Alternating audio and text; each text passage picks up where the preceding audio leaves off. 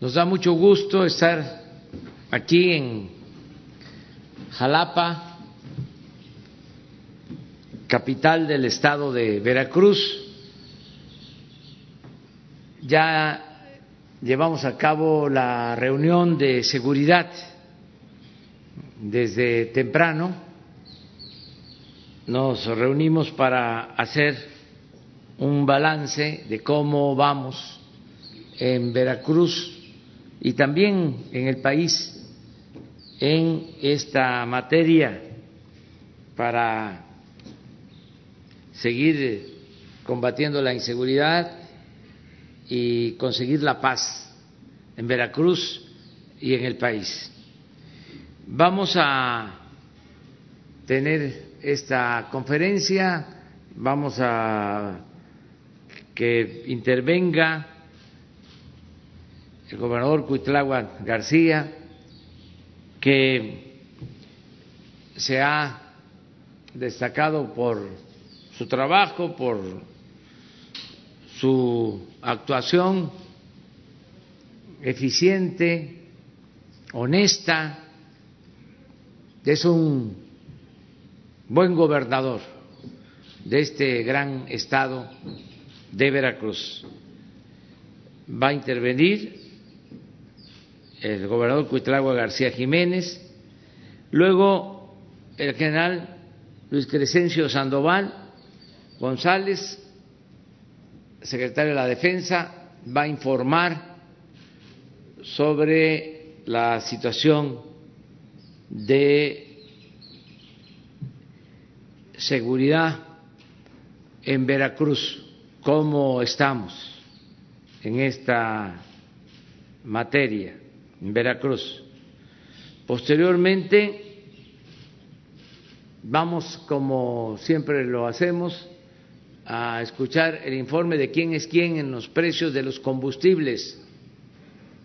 Ricardo Sheffield va a informarnos y terminamos con los dos videos de los lunes, el avance en la construcción del aeropuerto Felipe Ángeles y el avance en la construcción de la refinería de Dos Bocas, Paraíso Tabasco.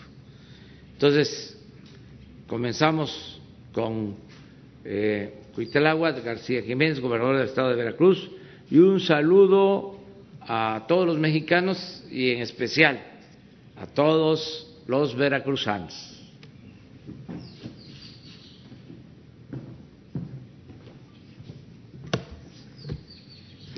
Buenos días a todas, todos. Eh, muchas gracias, eh, presidente, por sus palabras y por estar muy atento de sus paisanos, eh, las veracruzanas, los veracruzanos. usted sabe que aquí hubo cambios importantes en materia política, pues coincidimos totalmente con los planteamientos de la Federación impulsar el cambio de gobierno de fondo, una transformación de fondo con las políticas y principios de la cuarta transformación. Aplicar la austeridad, acabar con la corrupción y estar siempre del lado de la gente. Y eso es lo que hemos venido practicando incluso en situaciones difíciles como la actual. Y esto es lo que nos ha permitido eh, ir a la par de los buenos resultados en la contingencia contra el coronavirus. Eh, es notorio que Veracruz se desfasó en el inicio de la pandemia. Eh, nosotros tuvimos el primer caso más de un mes después de que entró al país y esto hizo que nuestro máximo crecimiento de contagios pues también se fuera desfasando. Por lo tanto, el regreso a la nueva normalidad pues también va a ser posterior a cómo entren los estados con los que se inició la pandemia en México. Y eso pues es bastante entendible. La primera decisión ya de frente hacia lo que venía fue el 8 de febrero, con mucha anticipación a que se diera el primer caso positivo en Veracruz, se decidió que al frente de la estrategia estuvieran los especialistas, los doctores, las epidemiólogas del Estado, eh, que fueran quienes estuvieran guiándonos para enfrentar esta pandemia. Y en ese Consejo de Salud Estatal también se decidió que se siguieran puntualmente las recomendaciones de la máxima autoridad sanitaria en el país, que es la Federación. Y a la par de que surgieron los reportes diarios de, a cargo del doctor Hugo López Gatel, también en Veracruz, de manera diaria, posterior al informe que se da de las siete de la noche, eh, se da el estatal exactamente reproduciendo las directrices sanitarias de este gran grupo de especialistas. Eh, felicitamos desde luego el nombramiento del doctor Hugo López Gatel como parte ahora del Organismo Mundial de la Salud. Creemos que es una distinción para la estrategia con que se ha llevado a cabo aquí en México y en el país completo eh, contra el coronavirus. Y el equipo de doctores especialistas en Veracruz, pues es bien conocido por el equipo ya de su gobierno y están exactamente en las mismas directrices. No nos aceleramos, había sido la recomendación de aplicar las medidas en su momento, las adecuadas son aquellas que se toman exactamente en el momento en que más impacto tiene contra la rápida expansión de esta pandemia. Y tuvimos éxito en todos los municipios. Desde luego es natural que en el municipio donde inició el contagio, pues es ahorita el que tiene el mayor pico, es la ciudad de Veracruz, el puerto de Veracruz, pero eh, lo hemos visto, eh, la forma en que se va expandiendo este, este virus es paulatinamente creciendo, llegan los picos y después vienen los descensos. En Veracruz estamos en el semáforo rojo y por lo tanto estamos recomendando todavía a la población mantenerse en casa, cuidar todas las medidas sanitarias. Eh, se incluye en la nueva normalidad, aún con semáforo rojo, las tres actividades que se han anunciado, minería, fabricación de autopartes. aquí en Veracruz esas dos actividades son de muy poca movilidad, no tienen casi ningún impacto, no hay estas actividades y eh, siguiendo esas recomendaciones es que también se incorpora la construcción en Veracruz desde el momento en que se ha tomado esta decisión por el equipo nacional. Hemos ido adaptando todas las medidas federales y eso ha sido gran parte del éxito. Nosotros en Veracruz nos preparamos para el peor escenario. Como venían las noticias eh, de otros países, eh, decidimos dar un paso adelante y preparamos los centros de expansión médica en Veracruz tenemos tres, uno en el centro, otro en el sur y uno en el norte. Aquí, por fortuna, no llegamos a ese peor escenario. Gracias a seguir las políticas este, recomendadas, la población de Veracruz eh, siguió la gran mayoría.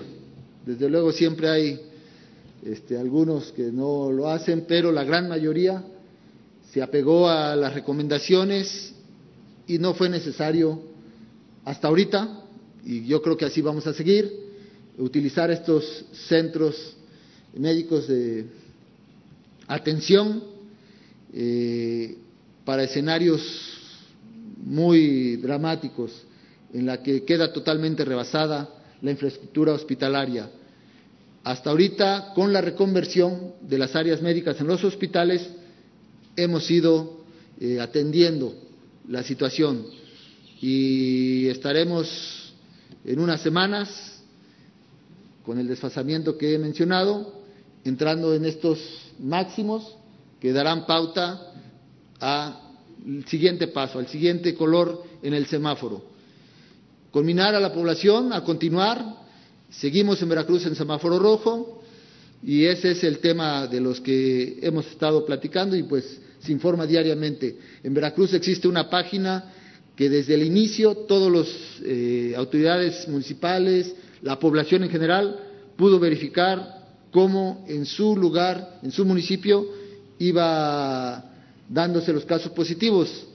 Eh, en Veracruz está la página coronavirus.veracruz.gov.mx, donde se da la información puntual de cómo está cada municipio.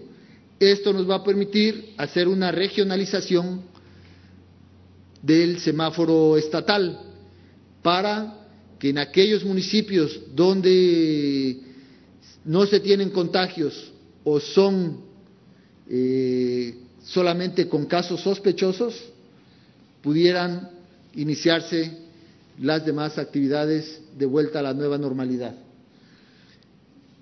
También quiero hacer patente el agradecimiento del gobierno de Veracruz y de la población en general con su gobierno, porque en esta etapa, en esta etapa difícil, complicada, se han otorgado apoyos superiores a los 12 mil millones de pesos, solo en esta etapa.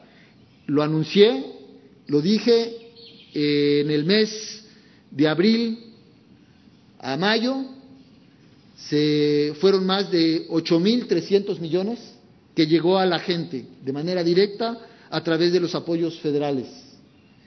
Y sumando lo último que se hizo, que fue otorgar eh, las becas Benito Juárez por dos bimestres, entonces, y los demás que llegaron como Sembrando Vida, etcétera, se superó, estaremos arriba de los 12 mil millones de pesos que se han entregado en Veracruz. Esto es lo que ha traído también una tranquilidad.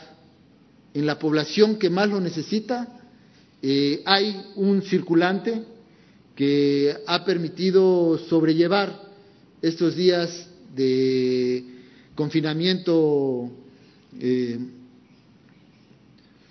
que se decidió por la contingencia de las personas. Y esto nos ayuda mucho, no se ha querido ver, sé que pasa en todos los estados, pero yo lo quiero hacer patente de manera pública y a toda la gente del país. Decirles que el haber llegado, el haber hecho llegar estos apoyos es el que ha traído tranquilidad y confianza en el gobierno federal. Finalmente, aprovecho para decir que todos, todos tenemos que serenarnos, vienen etapas difíciles, hay que volver a reactivar la actividad económica, nada sencillo, eh, porque pues está ligada a lo que está pasando internacionalmente con la economía mundial y tenemos fortaleza aquí en Veracruz para colaborar con esta estrategia del gobierno federal de reactivación económica. Veracruz tiene, como usted lo conoce muy bien, todos los recursos y podemos aportar para esta reactivación económica no solamente las actividades y los recursos naturales que tenemos en Veracruz, sino también al pueblo de Veracruz, que está de su lado, que está con la confianza de que se le ha guiado en esta eh, situación de pandemia muy bien y por lo tanto confían en el gobierno federal. Finalmente, por lo que se ha declarado en algunos estados, decir, nosotros no coincidimos con la visión de algunos gobernadores, colegas míos. Cuando digo nosotros me refiero a un servidor y su equipo de gobierno estatal.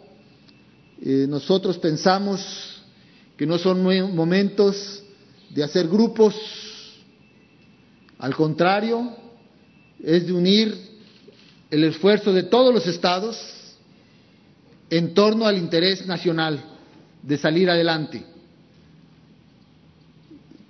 Sinceramente me parece hasta una intención de agruparse como golpista, perdón, pero lo veo de esa manera, separatista, sería mejor la palabra, separatista, el hacer grupos para empezar a diferir de una estrategia que debe ser nacional. Frente a la pandemia no podemos separarnos en grupos, al contrario, tenemos que unirnos. Todos los estados tienen alguna fortaleza. Solos no vamos a poder. Tenemos que unirnos en torno a una estrategia nacional. Y ese es eh, lo que quería expresar. Desde luego es una opinión personal del gobierno del Estado, de quien encabeza el gobierno del Estado, pero es muy importante. Convoco a mis colegas a que reflexionemos en torno al interés nacional. Muchas gracias.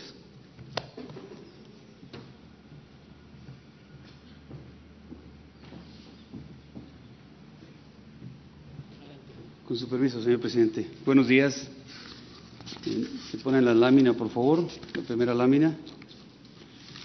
Bien, aquí tenemos eh, de los 212 municipios en el estado, de los cuales cinco eh, son los que tienen una eh, población bastante grande, que están aquí Veracruz, Jalapa, Coatzacoalcos, Córdoba y Poza Rica.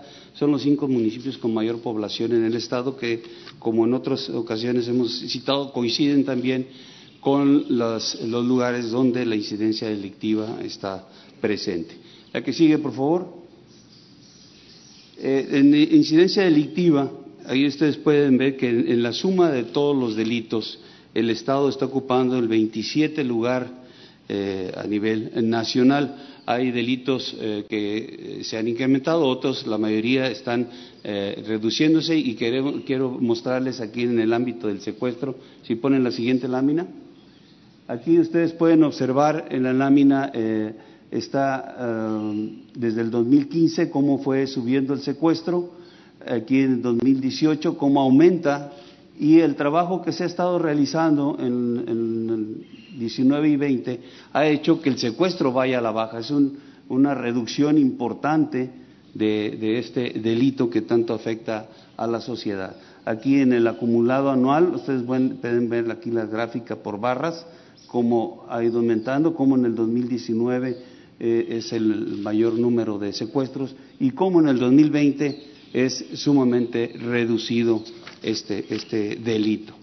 Eh, la que sigue, por favor, ahí tenemos una lámina de la incidencia mensual también eh, en cuanto a detenidos, en cuanto a casos, también que, se ve aquí el trabajo de las autoridades coordinadas en cuanto a gente de estatal y personal federal. ¿La que sigue, por favor? ¿La que sigue? Bien, en homicidios dolosos, eh, aquí dentro de la entidad, eh, este, dentro del Estado, tenemos, estas son gráficas que vienen del Secretariado Ejecutivo, Por eso menciona que es del mes de abril, eh, es lo último, el último eh, informe que eh, realizado por el secretariado. Y aquí, en estos homicidios dolosos, aquí en el Estado, se tiene el noveno lugar. Aquí ustedes pueden observar la media, que son 1.301 homicidios, y el Estado tiene 1.872. Esta misma gráfica de homicidios dolosos por cada 100.000 habitantes, la que sigue, por favor, tenemos que el Estado tiene el 19 lugar con 23.8 eh, homicidios, siendo la media nacional de 37.24. La que sigue, por favor. Estos son los eh, municipios donde se presentan eh, la incidencia delictiva, 30 municipios. Pero ustedes pueden observar aquí en la lámina también que se concentran de, alguna manera hacia la parte norte, aquí el área de Tuxpan, hacia la sierra con límites con Puebla y en la parte sur del estado es donde, donde eh, existe esta incidencia. Para combatir estos delitos, la que sigue, por favor, tenemos las fuerzas de seguridad. Eh, en, por parte de, la parte federal tiene un total de 7.822 hombres que, eh, como se puede observar, en este cuadro, Sedena 2.743, Semar 1.619 y Guardia Nacional 3.460. Estos 7.822 elementos en el ámbito federal coordinan sus actividades con 4.254 elementos de la Policía Estatal y 6.343 de la Policía Municipal, haciendo un total de 18.418 hombres dedicados a la seguridad en el Estado y operan en ocho coordinaciones de la Guardia Nacional en Veracruz. En, estas ocho, en las que se divide todo el Estado, pues ahí es donde se trabaja eh, de manera coordinada fuerzas federales, estatales y municipales. Los aseguramientos que se han tenido durante la administración, la que sigue, por favor. Tenemos, eh, resaltando los 158 eh, kilogramos de cocaína, 191 de marihuana, 337 eh, armas entre cortas y largas, tomas clandestinas 305, litros de hidrocarburo, una, más, más de 957 mil litros de combustible, vehículos terrestres también 360 eh, cisternas que se utilizan para, para, el robo de combustible, 13, eh, dólares estadounidenses, 608 mil, eh, moneda nacional, más de 3 millones y medio de pesos. Y aquí los detenidos son 1.687 detenidos. Este también es un, número el cual eh, demuestra el trabajo que se ha estado realizando en el ámbito de la seguridad. La que sigue, por favor. Alertamientos aéreos, únicamente hemos tenido un alertamiento aéreo, y un vuelo ilícito, eh, donde se aseguró eh, una, aeronave por el área de Tierra Blanca. En el robo de hidrocarburos, el Estado ocupa el tercer lugar en esta en incidencia de tomas clandestinas. Tiene 1.205 tomas clandestinas que se han detectado. Aquí se pueden observar los ductos. El ducto Minatitlán, México, que tiene una gran cantidad de tomas, el ducto Veracruz-Córdoba, eh, y hay tres ductos paralelos, el Tuxpan, Tuxpan Tula, Tuxpan Azcapotzalco y Tuxpan Poza Rica. Eh, se han asegurado 130 vehículos, 957 mil litros de combustible y 80 personas dedicadas a esta actividad ilícita. Eh, en relación a la emergencia sanitaria, eh, se tienen en el Estado 37 hospitales eh, para atender esta, esta actividad, un hospital del INSABI, 13 del IMSS, 6 del ISTE, 11 de, de Salud del Estado, 5 de SEDENA y uno de SEMAR.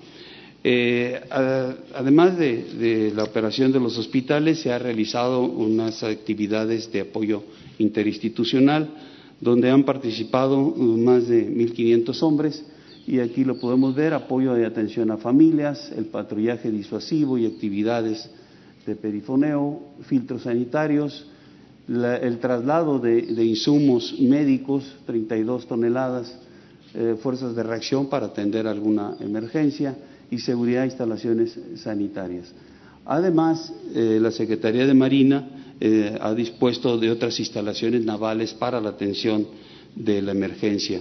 Son dos establecimientos de sanidad naval en Coatzacoalcos y Tuxpan, con un total de 17 camas, cuatro ambulancias y dos ventiladores, el buque COVID Libertador para apoyo de consulta externa y un centro de aislamiento voluntario en el polígono de las Bajadas.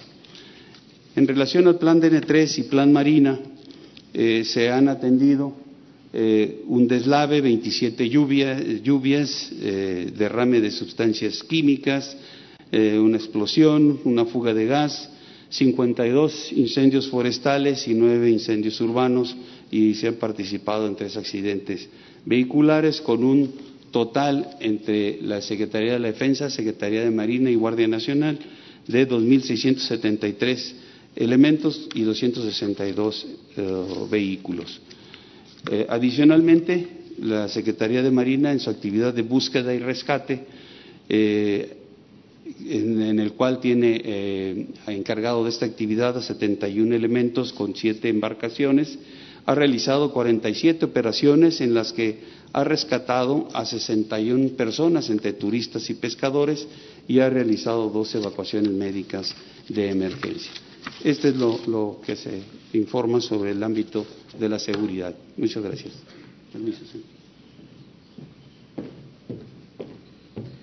Buenos días, señor presidente. Buenos días a todas y a todos ustedes. ¿Quién es quién en los precios de las gasolinas? Y lo estamos viendo en las ocho regiones que se determinó con la Secretaría de Energía a quien agradecemos el trabajo continuo en equipo con Profeco y otras dependencias.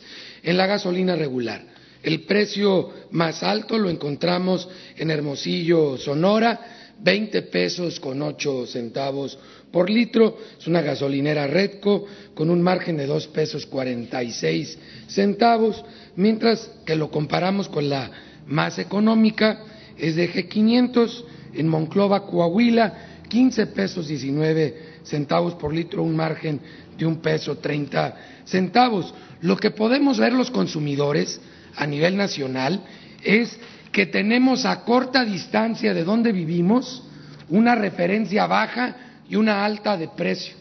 Si nos metemos a la app de litro por litro, nos podemos ahorrar hasta tres pesos o cuatro pesos por litro, tan solo decidiendo dónde ir a cargar, porque en todos lados hay gasolineras baratas y hay gasolineras careras. Antes dábamos un precio en Veracruz, que siempre ha tenido precios bajos, y no iba a venir alguien de la Ciudad de México a cargar acá. Ahora pueden ver en la Ciudad de México y aquí mismo en Veracruz la más cara y la más barata con diferencias significativas.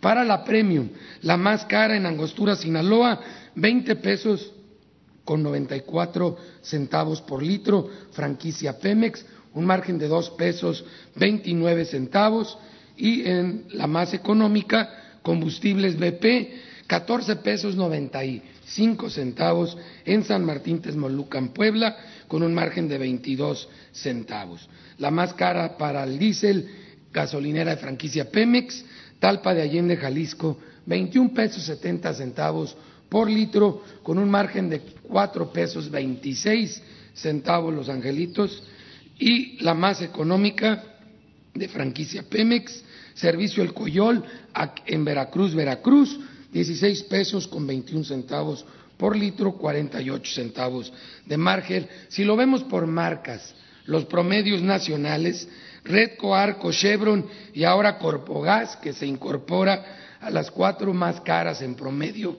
en todo el país, y G500, Repsol Total y Orsan, las más económicas en todo el país, Orsan muy popular aquí en este estado de Veracruz. Si vemos los promedios, basándonos el 12 de junio, comparado con el precio de la mezcla mexicana de petróleo, vemos un ligero aumento de los tres tipos de gasolinas. Vamos a ver el tema de verificación, que tenemos hallazgos muy interesantes. Atendimos 230 denuncias a través de la app de litro por litro, 192 visitas o verificaciones para atender esas 230 denuncias, tres gasolineras no permitieron la colocación de sellos. Encontramos que estaban mal sus bombas y no nos dejaron colocar los sellos para advertir al consumidor en lo que se hace el proceso legal. Una en Acatlán de Juárez, Jalisco, carretera Guadalajara, Barra de Navidad, aguas con esa gasolinera. En Burgos, Tamaulipas, Emiliano Zapata sin número. Y en Peto, Yucatán, calle 31. Tres gasolineras que sus bombas están descalabradas, que ya volveremos con Guardia Nacional a colocar los sellos que se ameritan por estar descalibrados sus aparatos.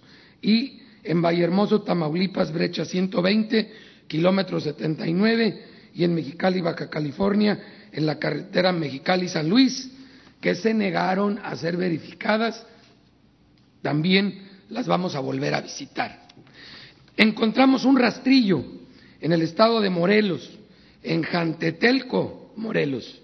Las 18 bombas tenían rastrillo, este aparato para darle una rasurada a los litros y no darlos completos, ya dimos vista a la Fiscalía General de la República con la denuncia respectiva. Y ahora, en un trabajo en equipo entre el Centro Nacional de Metrología y Ambiente y la Dirección General de Normas de la Secretaría de Economía, a quienes agradecemos enormemente su apoyo, habíamos escuchado, como dice la canción, cositas malas de algunas gasolineras, pero ahora con el apoyo en equipo entre esta dirección de norma y el Centro Nacional de Metrología, hemos dado con bola y lo pudimos comprobar en Güemes, Tamaulipas, en donde encontramos un nuevo aditamento que ya no está colocado en la tarjeta madre, sino que está colocado en el pulsador. No sabemos si esto, a raíz de los trabajos que hemos hecho en el gobierno federal como equipo, ya lo colocaron en otro lado, el diablito, o si siempre había estado allí en algunas gasolineras. Ahí pueden ver en la siguiente gráfica cómo el rastrillo estaba en la tarjeta madre, en la parte superior central de la bomba, y el pulsador está hasta abajo, es de los últimos aparatos y es el que controla la relación entre la manguera y el medidor de litros que puede ver el consumidor. Y este pulsador lo encontramos con este diablito, ya lo pudimos comprobar en Güemes, Tamaulipas, tierra del famoso filósofo de Güemes y existió, y yo creo que ahí esa gasolinera ha dado el mote a muchas que dice el dicho que lo que va para allá, mejor que venga para acá, y esta gasolinera definitivamente jala para acá algo de los litros que no le dan al consumidor. También volvimos a colocar los sellos en gasolineras de Coahuila, Jalisco y Tamaulipas, gracias a la Guardia Nacional por su apoyo.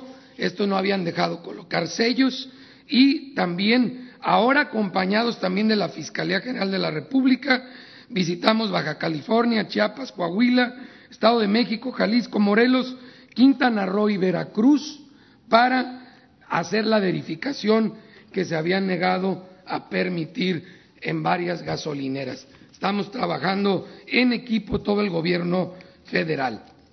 En la app de litro por litro pueden encontrar como la más barata en G500 para la gasolina regular a 15 pesos con 25 centavos en Monclova, Coahuila, y también a 15.25 en Golf de Medellín de Bravo, Veracruz.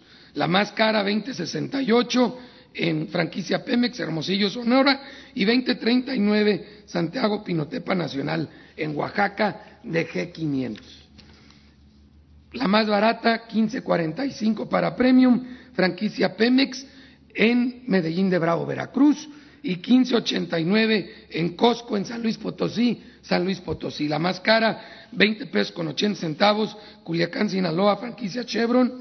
Y nos vamos al diésel el más barato 15.99, franquicia Pemex en Medellín de Bravo, Veracruz, y 16.49, franquicia Pemex en Guadalupe, Nuevo León.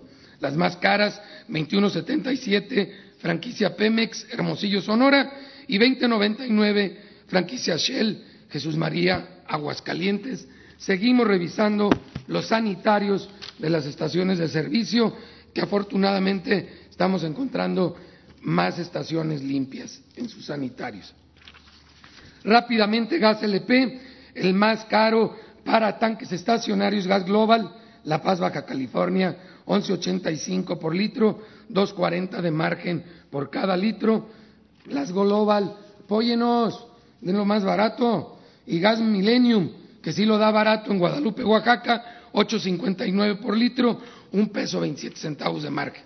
Para cilindros de gas, Regiogas Lerdo, eh, en Durango, Durango, 21 pesos 80 centavos por kilo, 9 pesos 73 centavos de margen. Estos angelitos de veras que se mandan. Comparado con la más barata, Gas Providencia de Jesús Vázquez en San Luis de la Paz, Guanajuato, 14 pesos con 40 centavos por kilo, 2 pesos 40 centavos de margen, estabilidad en los precios promedio a lo largo de todo el año.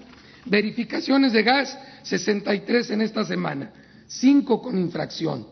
Una que no se dejó verificar, no se preocupen, los vamos a visitar pronto con la Guardia Nacional y otras dependencias del Gobierno federal.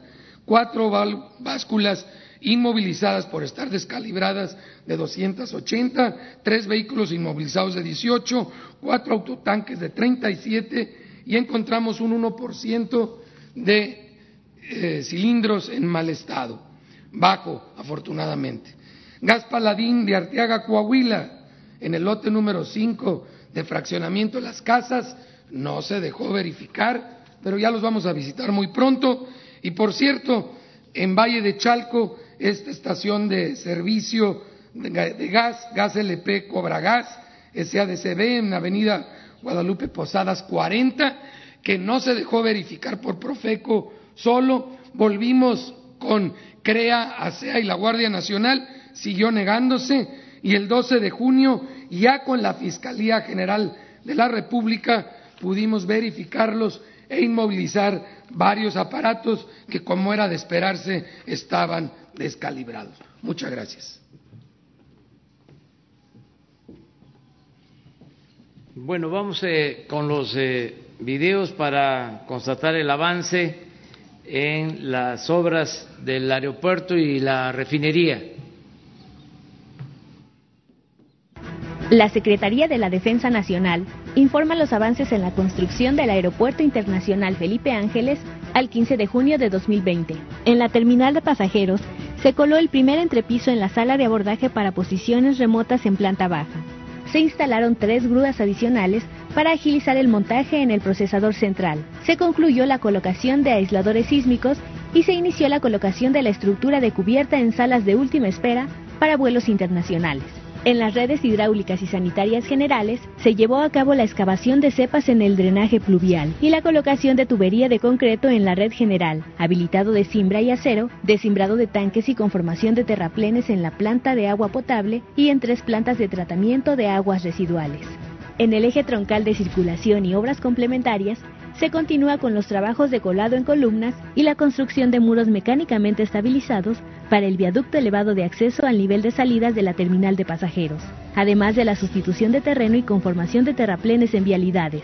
En los organismos complementarios de la Fuerza Aérea Mexicana se llevan a cabo diferentes trabajos como la conformación y tendido de capa, colado de cimentación en espera de estructura metálica, armado de acero para losa de cimentación, excavación de cepas y el colado de plantillas. En la vialidad y barda perimetral se iniciaron los trabajos de trazo, despalme y excavación de cajón en el tramo de Chaltocán. En la barda perimetral se lleva a cabo la fabricación y montaje de dovelas, así como el armado, cimbrado y colado de contratraves. A la fecha, se han generado 27.058 empleos civiles. Faltan 644 días de construcción. Gobierno de México.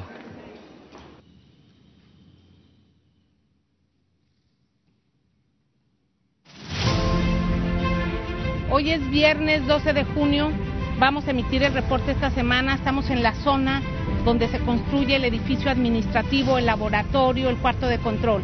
Va el reporte esta semana.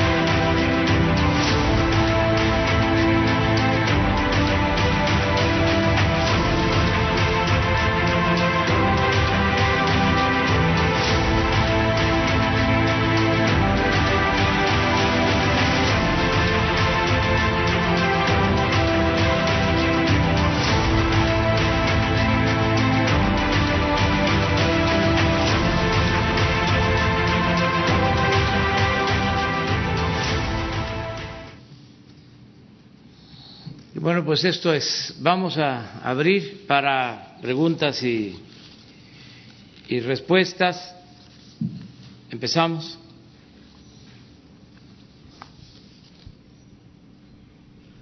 Hola, presidente. Buenos días. Gaspar Vela de la Octava. En primer lugar, presidente, preguntarle si nos puede confirmar o desmentir la muerte del líder del cártel Jalisco Nueva Generación, Nemesio Ceguera, y si no ha muerto, qué acciones está realizando en estos momentos su gobierno para su captura. Y en segundo lugar, presidente, este fin de semana se registraron algunas movilizaciones, algunas caravanas en diversas entidades del país contra su gobierno. ¿Qué respuesta les tendría a estos ciudadanos, presidente? Bueno, en primer lugar, eh, se comprobó que fue un rumor que no sucedió lo que se mencionaba, que había sido detenido este personaje o que había fallecido. Mentiras, eh, todo esto que está sucediendo de mentiras o de noticias falsas, eso es lo que puedo comentar. Nosotros ya hemos definido la política en materia de seguridad, lo que aquí se ha expuesto. Estamos eh, atendiendo las causas que originan la violencia. Ese es un cambio en la estrategia. Pensamos que no se puede enfrentar la violencia con la violencia, no se puede apagar el fuego con el fuego. Hay que eh, garantizar mejores condiciones de vida, de trabajo a todo el pueblo. Antes se abandonó a la gente, se abandonó a los jóvenes y por eso eh, se desató la inseguridad y la violencia. Entonces nosotros hemos cambiado la estrategia. Lo principal es el bienestar, la paz, lo he dicho muchas veces, es fruto de la justicia. y al mismo tiempo no hay impunidad, que eso es también muy importante. Antes, para que no se nos olvide, eh, había contubernio de delincuentes con autoridades. Se vendían las plazas. Bueno, se llegaba al extremo de que los delincuentes imponían a las autoridades municipales, a veces tenían acuerdos con gobiernos estatales. Y como todos sabemos llegó al caso vergonzoso de que un secretario de Seguridad Pública del Gobierno Federal estaba al servicio de la delincuencia, algo que se está ahora ventilando porque este personaje está recluido, está preso en Estados Unidos. Entonces, eso ya no existe. Aquí, en el caso de Veracruz, se ha avanzado precisamente porque está bien pintada la raya entre delincuencia y autoridades. Antes no era así en Veracruz. Había protección, había eh, contubernio entre delincuencia y autoridades. Por eso aquí en Veracruz se ha avanzado bastante en garantizar la paz y la tranquilidad. El gobernador, como lo expresé, es un hombre honesto. Creo que esa es la clave de todo. Un buen gobierno depende en un 99% de la honestidad de la autoridad. Si el que gobierna es corrupto, deshonesto, no hay protección para nadie. Se está a la deriva, gobierna la delincuencia, aunque se trate de delincuentes de cuello blanco, al final de cuentas son delincuentes. Entonces, lo más importante es tener autoridades honestas. Y por eso me siento muy seguro, eh, es eh, para mí un gran apoyo el que el gobernador de Veracruz, Huitláhuac García, sea un hombre honesto. Nada que ver con los que había anteriormente, para hablar con claridad. No este, es lo mismo. Este, los gobernadores anteriores, sobre todo los recientes, con el papel de Cuitláhuac por su integridad, por su honestidad. Acerca de las protestas de ayer y de antier, pues eh, se ejerce un derecho constitucional el derecho a la libre manifestación de las ideas y el derecho a disentir, y es parte de la democracia. Y yo considero que hacen bien en protestar, en manifestarse. No estamos construyendo una dictadura. Nosotros llegamos a la presidencia para hacer valer una auténtica democracia. Y es lo que hay en el país. Y desde luego, no todos podemos pensar de la misma manera. En la democracia tiene que haber pluralidad, tiene que haber eh, oposición, es legal, es legítimo Solo en las dictaduras, pues no se permite la libre manifestación de las ideas y que haya protestas. Por lo demás, le tengo mucha confianza al pueblo. Yo llegué por el apoyo de los mexicanos, de la mayoría de los mexicanos, de millones de mexicanos que me apoyaron. Y el poder dimana del pueblo. Y en la democracia es la mayoría la que manda, la que decide, respetando a las minorías, respetando las libertades. Entonces yo agradezco mucho a la mayoría de los mexicanos que me sigue apoyando, que me sigue respaldando. Eso es lo que puedo comentar. Presidente, nada más, eh, ¿qué tan cerca están las fuerzas federales de lograr la captura de esta persona?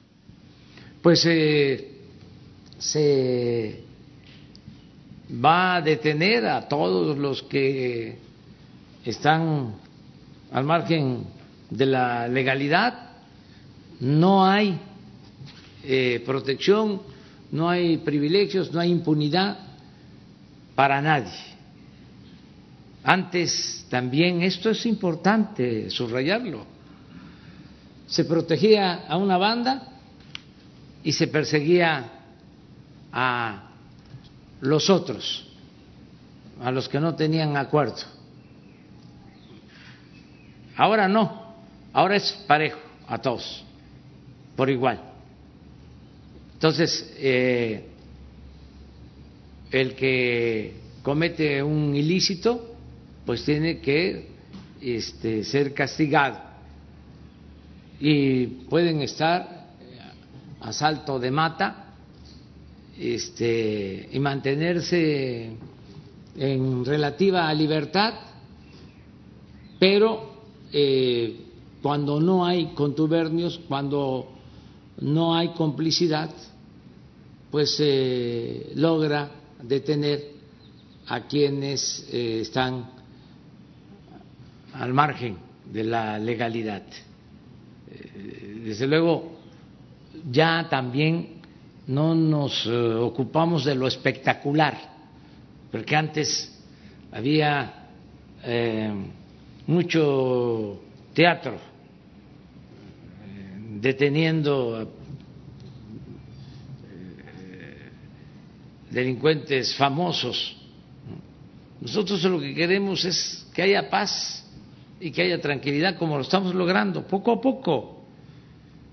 Y para lograr la paz y la tranquilidad, repito, no eh, es suficiente o no basta solo con estar deteniendo a estos personajes, desde luego si se logra detenerlos, eh, se avanza. Aquí en Veracruz habían muchísimas órdenes de aprehensión archivadas en los cajones, sobre todo cuando estaba el anterior procurador. No se ejercían las órdenes de aprehensión. Ahora no. Ahora eh, se están eh, aplicando las órdenes de aprehensión y se detienen a eh, dirigentes de bandas y esto ha ayudado mucho a reducir la incidencia delictiva. Entonces, eh, vamos nosotros a continuar.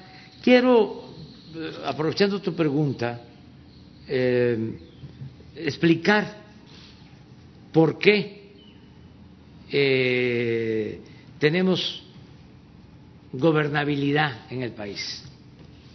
Porque a pesar de el confinamiento, de que mucha gente que se busca la vida en la calle eh, ha tenido que guardarse para protegerse de la pandemia y está padeciendo, está sufriendo, pero no hemos tenido eh, un desbordamiento social.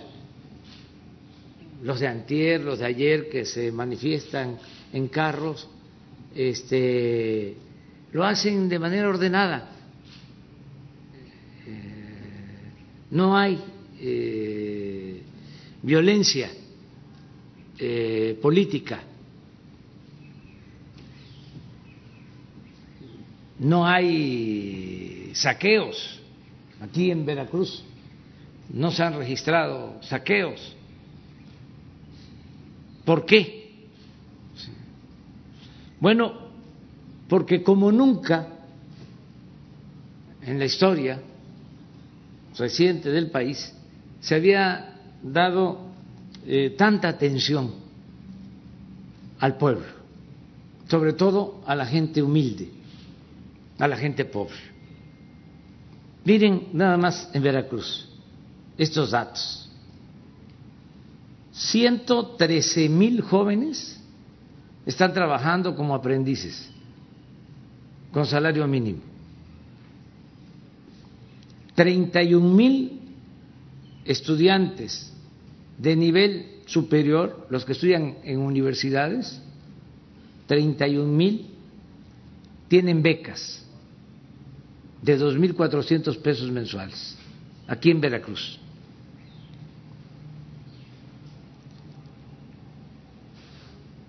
Reciben beca estudiantes de preparatoria en un número de 275 mil estudiantes.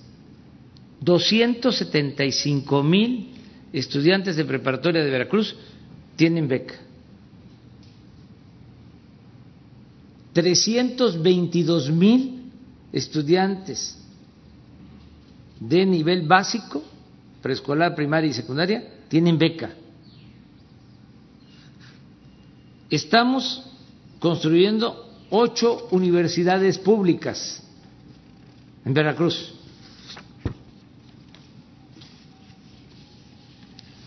Trece mil ciento sesenta y ocho escuelas de las comunidades más pobres de Veracruz están recibiendo de manera directa su presupuesto para el mantenimiento de estos centros educativos.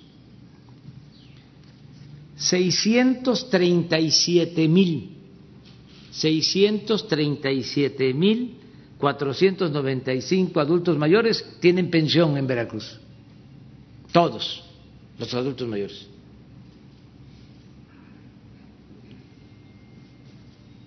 Ochenta y seis mil niñas y niños con discapacidad en Veracruz tienen pensión. Siete mil trescientos treinta y seis niñas y niños tienen también pensión porque están en guarderías, en estancias infantiles, tienen su pensión. 1.760 productores han recibido crédito ganadero a la palabra.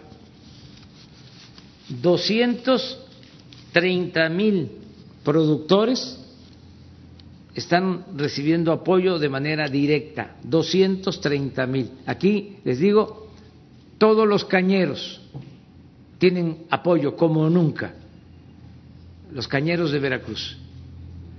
Los que se dedican al cultivo del café están también recibiendo apoyo. Antes eh, no recibían lo que era el procampo, ahora todos están recibiendo. Aquí también aprovecho para comentar que eh, se logró un acuerdo con Estados Unidos para que se compre la azúcar mexicana. Se aumentó el volumen de compra que va a hacer Estados Unidos y esto garantiza a los cañeros de Veracruz y del país que van a obtener una mejor rentabilidad, es decir, que van a sacar más por su producto. Aquí ya estamos pagando precios de garantía en maíz, en frijol, en arroz, en leche, en Veracruz.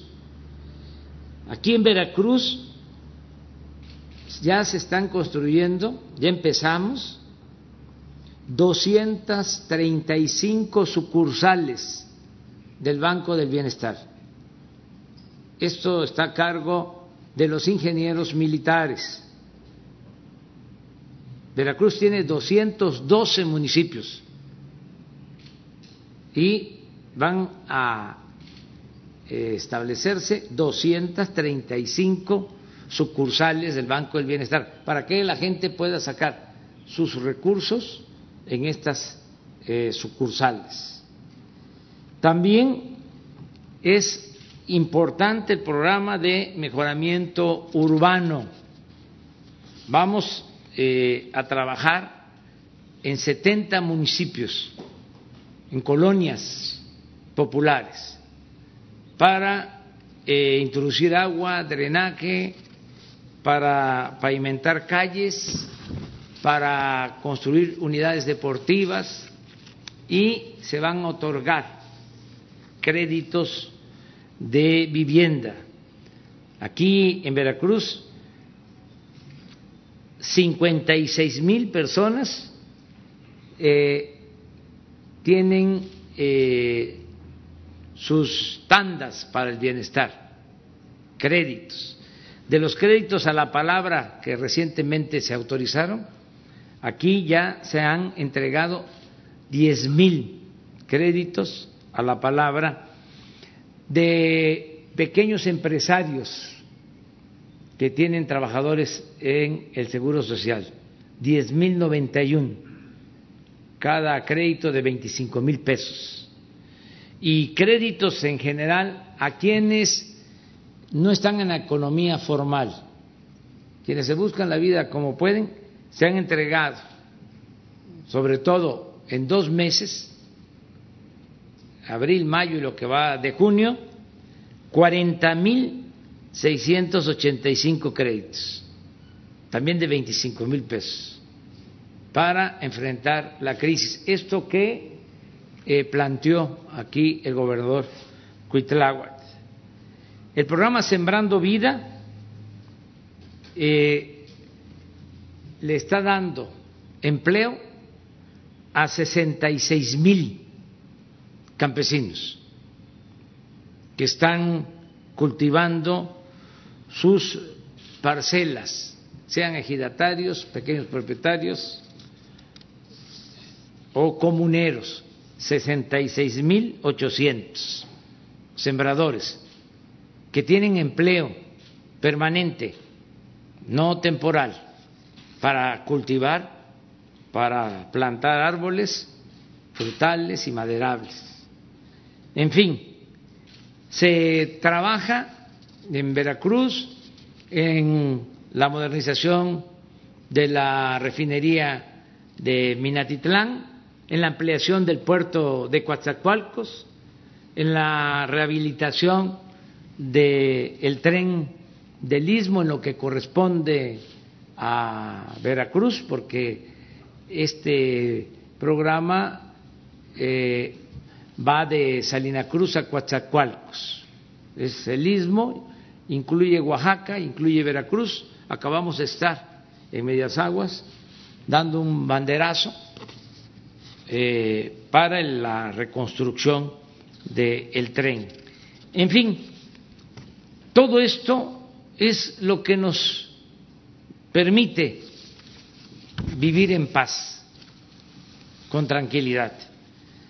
Miren, de acuerdo a los datos oficiales, Veracruz tiene un poco más de ocho millones quinientos mil habitantes y tiene dos millones doscientos cincuenta mil viviendas, dos millones doscientos cincuenta mil hogares. Y ya estamos llegando a un millón 900 mil beneficiarios con los programas de bienestar. A esto es a lo que me refiero, de cómo se apoya de abajo hacia arriba y vamos a eh, proteger primero al 70% de los hogares y el 30 restante también va a ser atendido porque gobernamos para todos. Pero debemos de eh, empezar, como lo hemos hecho, eh, con los más necesitados, por el bien de todos, primero los pobres. Entonces, la paz, la tranquilidad también se logra si hay justicia. Eso se debe de entender. Tenemos que combatir la pobreza no solo por razones humanitarias, sino porque así es como vamos a poder vivir en paz. Esto lo quería eh, expresar. Muy bien. Después Sara y luego la compañera. ¿Qué tal? Buenos días. dos y dos. Buenos días, presidente. Buenos días, secretaria. Buenos días a todos. Eh, en el video de ayer usted decía que ya estamos saliendo de lo más riesgoso respecto a la pandemia e invitaba a la gente a que recuperara su libertad con las medidas adecuadas pues pertinentes. Hace una semana también decía que tenía preocupación por dos lugares, dos entidades, que era Tabasco y la Ciudad de México o el Valle de México. A esta semana o a estos días, ¿cuál es, digamos, el escenario eh, de esto? ¿Le sigue preocupando la Ciudad de México, Tabasco? ¿Cuál es el, el escenario real? Bueno, yo lo que considero es que ha sido buena la estrategia que se aplicó. Y lo mencionaba Cuitláhuac y yo lo he dicho desde el principio. Lo expresé en el encuentro virtual o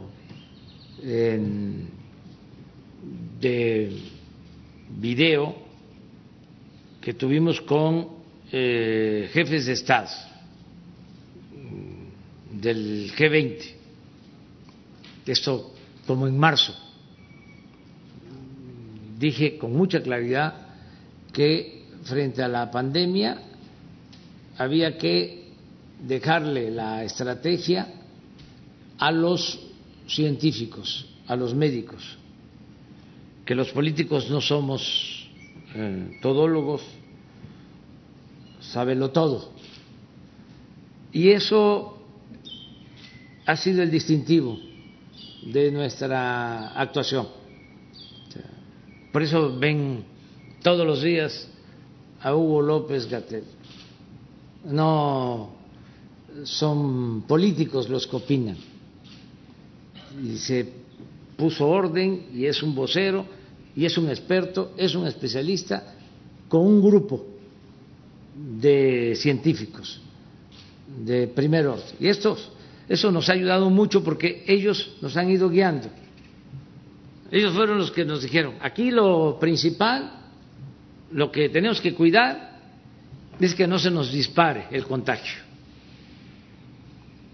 Porque si eh, se dispara el contagio, si no aplanamos la curva, eh, nos va a rebasar. No vamos a tener camas, no vamos a tener equipos, no vamos a tener ventiladores y no vamos a tener médicos para atender los enfermos. Desgraciadamente esto sucedió en algunos países de Europa,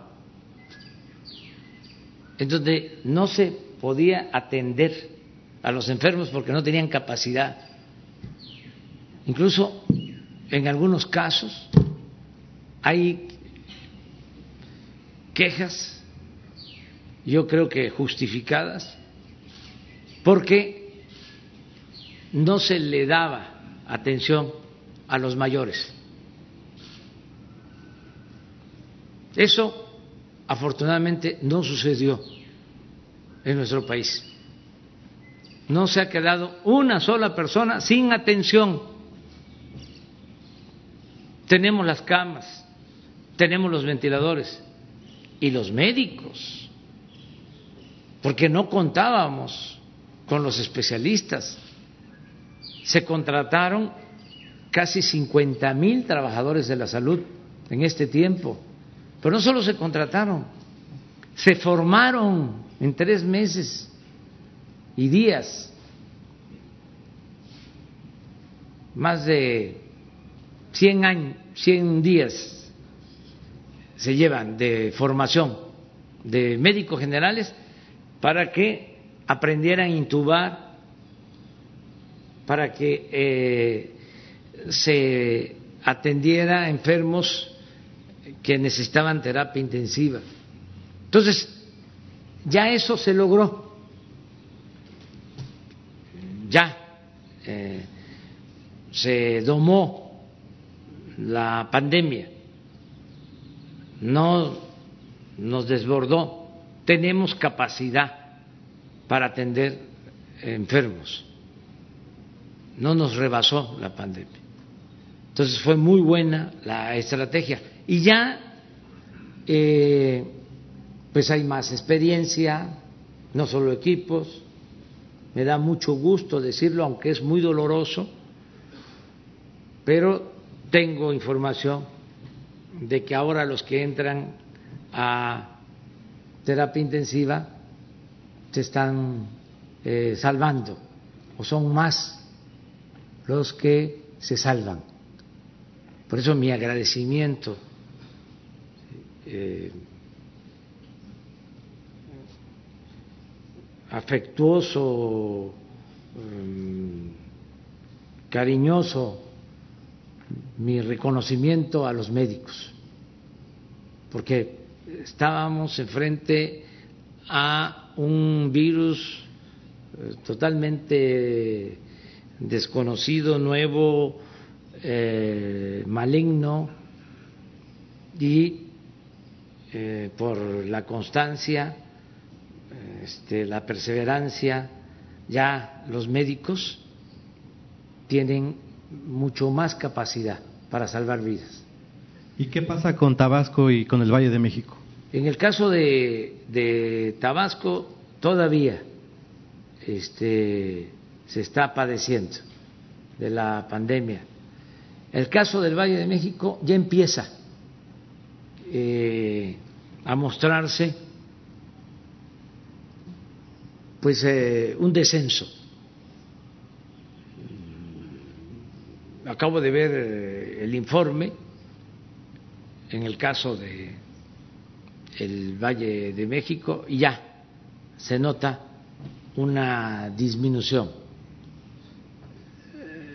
leve no como quisiéramos, pero ya se va a la baja. Se las los puedo mostrar si me ayuda Jesús a ponerme las eh, gráficas de el Valle de México.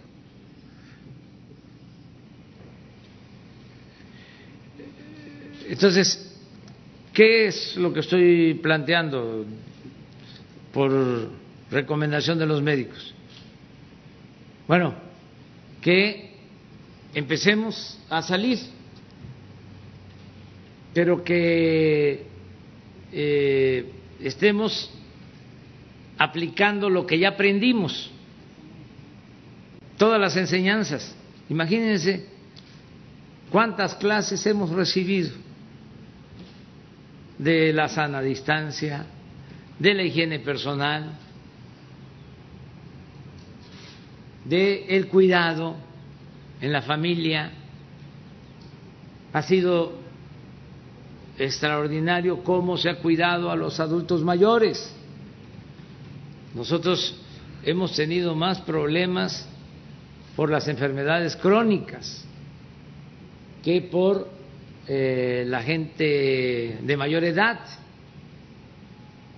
Nos ha afectado más eh, el coronavirus por los padecimientos de hipertensión, de diabetes, diabetes, de obesidad. Por eso el regreso a la normalidad es ya comer bien, que no es abundante, ni cosas exóticas, extravagantes, caras, no. Es comer lo natural, las frutas de temporada, el bendito maíz, el frijol, lo que nutre, eh,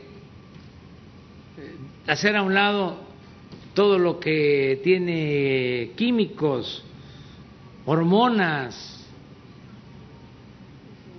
hacer a un lado los productos chatarra,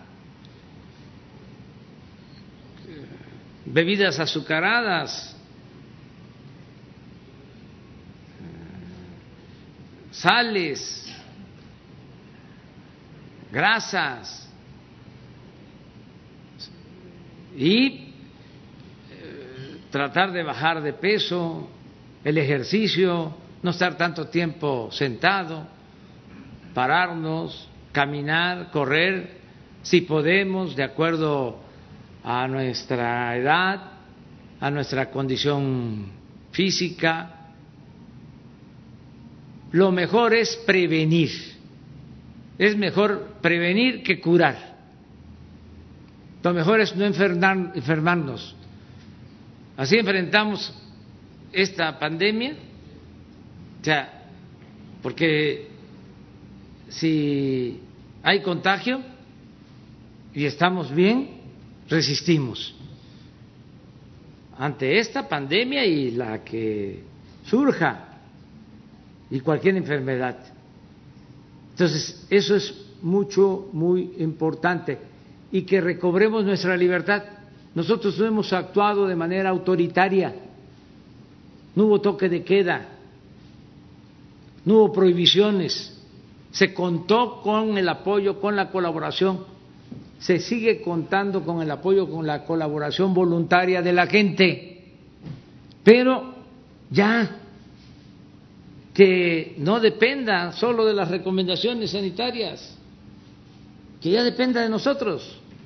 Vamos a actuar con criterio, vamos a cuidarnos y vamos a empezar a caminar hacia adelante, sin miedo, sin temores.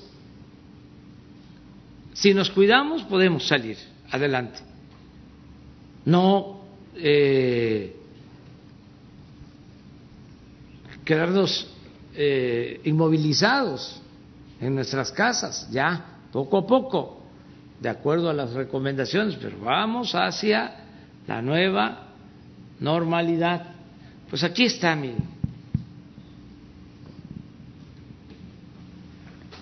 Es poco, pero es importante. ¿No tienes eh, una hoja para que, porque no alcanzo a ver los números? ¿Los alcanzan a ver ustedes? Tampoco, ¿va? A ver, es que lo que quiero destacar es cómo eh, lo de arriba es hospitalización general, es en el Valle de México. 6.182. La proyección que se tenía para lo que nos preparamos era para 10.000 hospitalizados. Y afortunadamente ya son menos los hospitalizados. Eh, si se dan cuenta, esos son hospitalizados. Estamos hablando del Valle de México. Luego, hospitalizados no intubados. Aquí se ve claramente también, sobre todo en los últimos días, una disminución leve. Luego la línea naranja son los hospitalizados intubados. 1.385. ¿Saben cuántos íbamos a tener en, los, en el pico?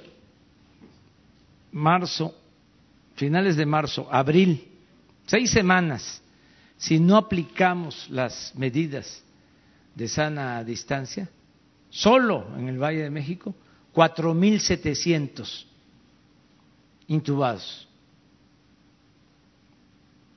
no íbamos a poder.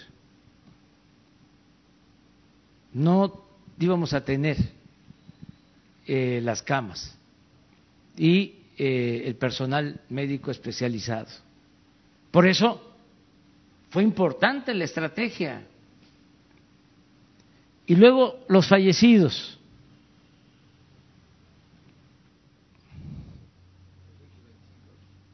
Ayer. 225. ¿Eso es? Pero si se dan cuenta de los días anteriores, es mayor el número. Entonces ya hay eh, una luz que indica que vamos a salir del túnel. Presidente, también ayer hubo una reunión entre gobernadores del PAN y tuvieron varias resoluciones en su, esa reunión. Una de ellas es exigirle al gobierno federal un nuevo pacto fiscal y entre los cuestionamientos está, según ellos, que se está acechando a las instituciones y a los organismos autónomos y, se está yendo hacia una república monárquica. Me gustaría saber su opinión respecto a, las a los cuestionamientos, pero también a las propuestas. Pues no voy yo a este, caer en dimes y diretes. Yo gobierno con apego a la Constitución y a lo establecido en las leyes. Existe una ley de coordinación fiscal que establece cómo se distribuyen los fondos y hay participaciones federales y estamos entregando a los estados puntualmente lo que por ley les corresponde. No sé si aquí en Veracruz llega o no llega. Bueno, y así en todos lados, sean del partido que sean. Todos reciben puntualmente, como no era antes, los gobiernos anteriores, sus participaciones. ¿Qué es lo que pasa también para hablar con franqueza? Que vienen las elecciones. Ya van a haber elecciones en 15 estados de los 32, elecciones de gobernador. Va a haber elecciones en Chihuahua. Va a haber elecciones en Querétaro. Entonces, pues eh, se quiere eh, tener un posicionamiento político. Es legítimo, se entiende. Y también vienen elecciones para renovar la Cámara de Diputados. Entonces, quisieran los partidos opositores pues tener mayoría en eh, la Cámara de Diputados, ganar eh, esas gobernaturas. Yo lo único que les pido es que se actúe con responsabilidad y que no se mezclen las cosas. Una cuestión es lo partidista y otra cuestión es el gobierno. Partido, como su nombre lo indica, es una parte, gobierno es todo.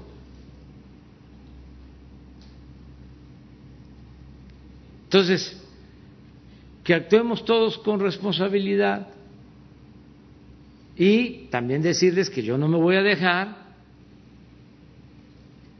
o no voy a permitir que se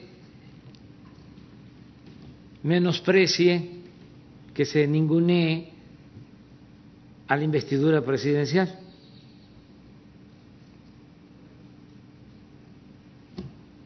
Tiene que haber respeto. No lo que sucedió recientemente de que un gobernador acusa de que el gobierno federal o desde la presidencia, desde los sótanos del poder, se está alentando a grupos opositores en ese estado. Si ya no eh, se está en los tiempos del autoritarismo. Aquí está la secretaria de gobernación. Ya no hay sótanos en donde encerraban a los opositores en gobernación. ¿Para qué recordamos esos tiempos, no? Entonces, ya es distinto. La Secretaría de Gobernación eh, se encarga de asuntos políticos que tienen que ver precisamente con el diálogo, con resolver las diferencias de manera pacífica y con la defensa de los derechos humanos. Son otros tiempos. Entonces, este, pues la monarquía pues no puede este, imponerse como forma de gobierno porque eso tiene que ver con el conservadurismo y nosotros somos liberales. ¿Cuándo fue que se estableció la monarquía en México? Tres momentos. Primero cuando Agustín de Iturbide, conservador, que tuvo que abdicar al trono. Agustín de Iturbide, conservador. Segundo, su Alteza Serenísima, Antonio López de Santana, conservador.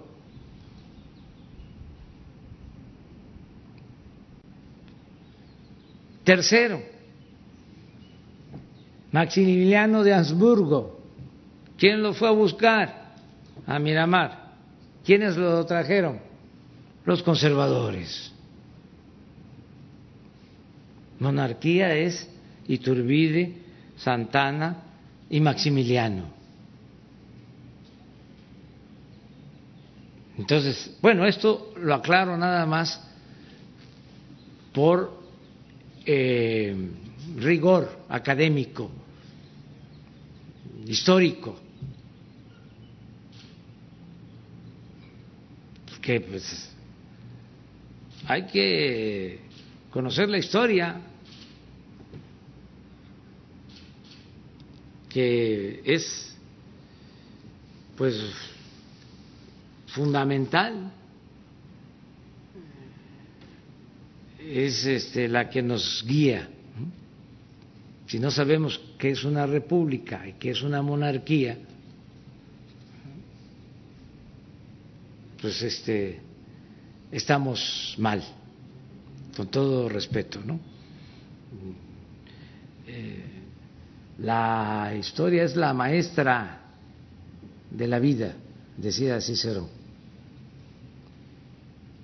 Entonces, Sara. Gracias, presidente. Buenos días a todos. Eh, para cerrar de mi parte el tema del COVID, decía hace un momento que este llamado que usted ha hecho a salir con cuidado está autorizado por los médicos. Para algunas personas ha sido un tanto contradictorio que usted llame ahora a salir aún con estos cuidados cuando el doctor Gatel dice que estamos, eh, pues se ha prolongado esta meseta de, contagios.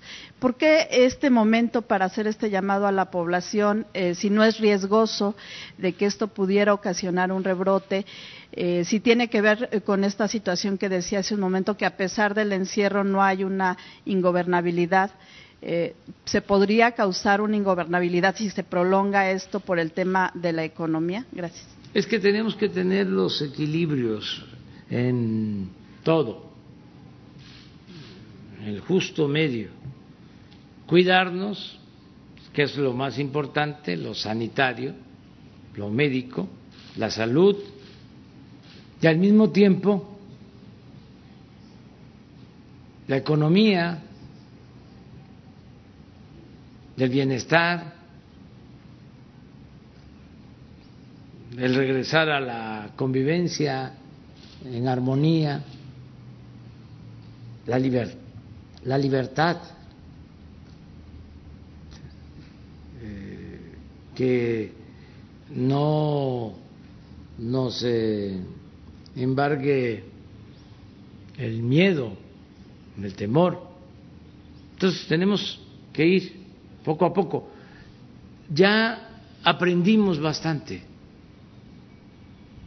y demostramos ser responsables, la mayoría de los mexicanos. Es excepcional el comportamiento de la gente. Bueno, por eso se logró este, aplanar la curva. A mí me gustaría, a ver si Jesús, no tienes antier el doctor Hugo en las láminas el viernes o el sábado. Hay una lámina donde muestra lo que eh, hubiese pasado en el Valle de México y cómo se aplanó la curva. Exactamente fue el sábado y es la página 25 de las 30 láminas que presentó.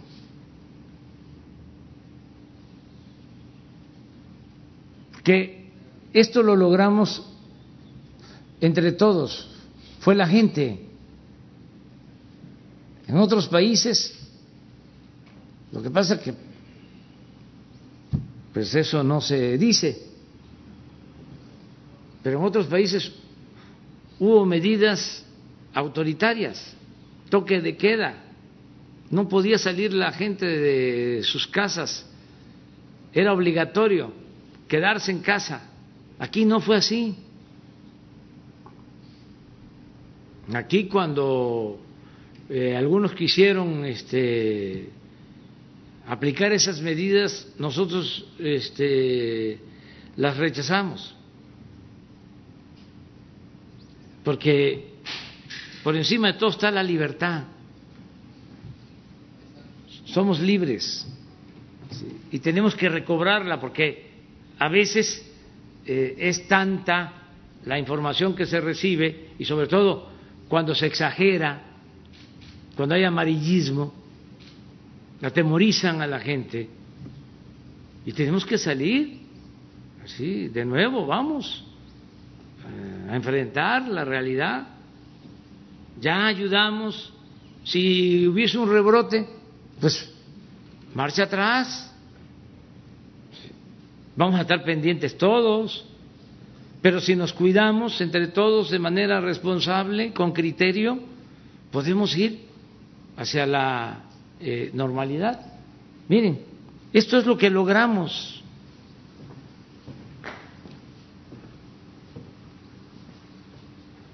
Esto iba a suceder.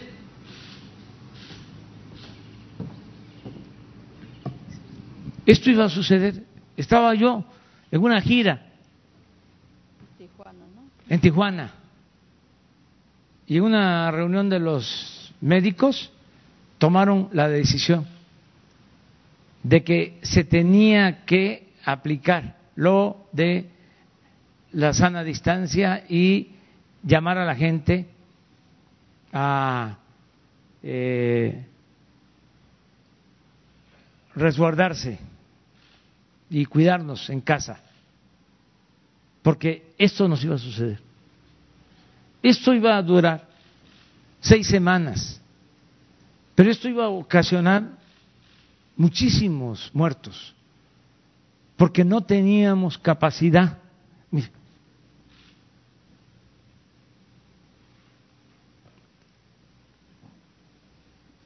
Esta es la capacidad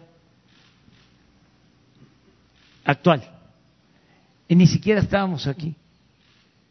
Esto iba a significar 4.700.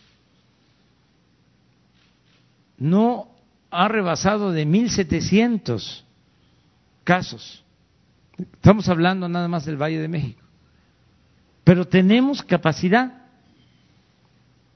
Y esto es lo que ha sucedido. Lo verde. Entonces, lo logramos entre todos.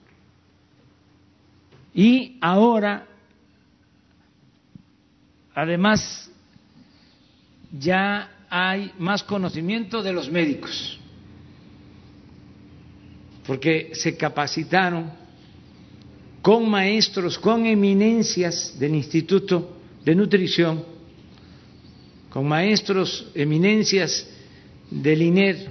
Conozco gente del INER que estaba, neumólogos jubilados, y que me mandaron a decir, me regreso. Y ahí están. Pero no solo atendiendo enfermos, sino formando a médicos generales, porque no los teníamos, no teníamos los médicos especialistas. Fueron de los estados a formarse a la Ciudad de México, al Centro Médico Nacional, se capacitaron pues a todo el personal que se contrató, cerca de 50 mil trabajadores de la salud. Entonces, ¿qué tenemos ahora? Tenemos gente que ya sabe intubar, que ya tiene esa experiencia, tenemos las camas. Ahora, en esta etapa nueva, eh, ya no va a haber, eh, eso sí lo puedo decir, desbordamiento, claro. No es para salir de manera irresponsable y no cuidarnos. Ya aprendimos también Repito, ¿cuántas clases recibimos? Nunca se había eh, practicado tanto la higiene personal como ahora. Yo no conozco, bueno, no alcanzo, ni en la historia he visto de que eh, se haya practicado tanto cuidado en cuanto a la higiene personal, el lavado de las manos, todo. Bueno, ya apliquemos eso. La sana distancia, la higiene personal, el que si hay malestar, lo que ya sabemos desde el principio, dolor de cabeza, calentura, eh, tos seca, mm, dolor de cuerpo, no esperar a la prueba y atendernos. Entonces todo eso ya eh, se socializó, ya eh, mucha gente lo sabe. Entonces vamos a esta nueva etapa. Sí, presidente, y un par de cosas más. Eh, preguntarle si el gobierno de Venezuela ha solicitado que le, a México que le venda gasolina ante la escasez que hay en ese país y de ser así, si México podría venderle combustible a Venezuela a pesar de las sanciones impuestas por, por Washington. Bueno, no nos ha hecho ninguna solicitud. Y en el caso que nos hiciera la solicitud y este y fuese una eh, necesidad humanitaria, lo haríamos. ¿eh? A pesar de las sanciones de Sí, nosotros somos libres. México es un país independiente, soberano. Tomamos nuestras propias decisiones y no este, nos metemos con eh, las políticas de otros países es autodeterminación de los pueblos y ayudar en lo humanitario. Nadie eh, tiene derecho a oprimir a otros. Ninguna hegemonía puede aplastar a ningún país. Y preguntarle también sobre este secuestro de un general en Puebla, ¿qué información tienen? Eh, se habla de que eh, había ido a visitar a su familia. Pues no sé si el general tenga información sobre esto. Lo que está en la prensa, nada más. Pero si pudiera confirmar, porque hay como datos medio imprecisos para Pues si les parece, este, mañana en la mañana les informamos. Sí se confirma que. Para tener la información completa. Pero sí fue el secuestro, sí está. Vamos, es que hoy se informó, pero no se tienen todos los elementos. No queremos decir algo que no corresponda a la realidad. Mejor esperar. Hasta por seguridad. Gracias. Claudia Montero, del Calor Político. Eh, presidente, en Veracruz se ha acentuado el saqueo a los bosques. Tenemos como claros ejemplos el pico de Orizaba, la deforestación que hay en el cofre de Perote, en la zona de los Tuxtlas. Aunado a ello, las industrias continúan con la contaminación a los ríos y hay zonas como en el puerto de Veracruz donde hay relleno de lagunas y humedales. Preguntarle si tiene la, federación políticas definidas para enfrentar estos ataques eh, al equilibrio ecológico. Eso por una parte. Por otra, el Congreso del Estado ya aprobó eh, la reforma electoral eh, hace unos días también. Se anunció ya que 110 municipios lo aprobaron en sus cabildos. Esto ante una polémica que generó que partidos de oposición eh, pidieran una revisión al Congreso del Estado acta por acta para verificar que fuera bajo la legalidad esta aprobación en los 110 municipios.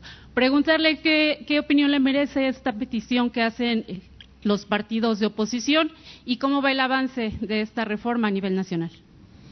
Bueno, eh, acerca de la defensa del medio ambiente es parte de la política del gobierno federal y también del gobierno de Veracruz.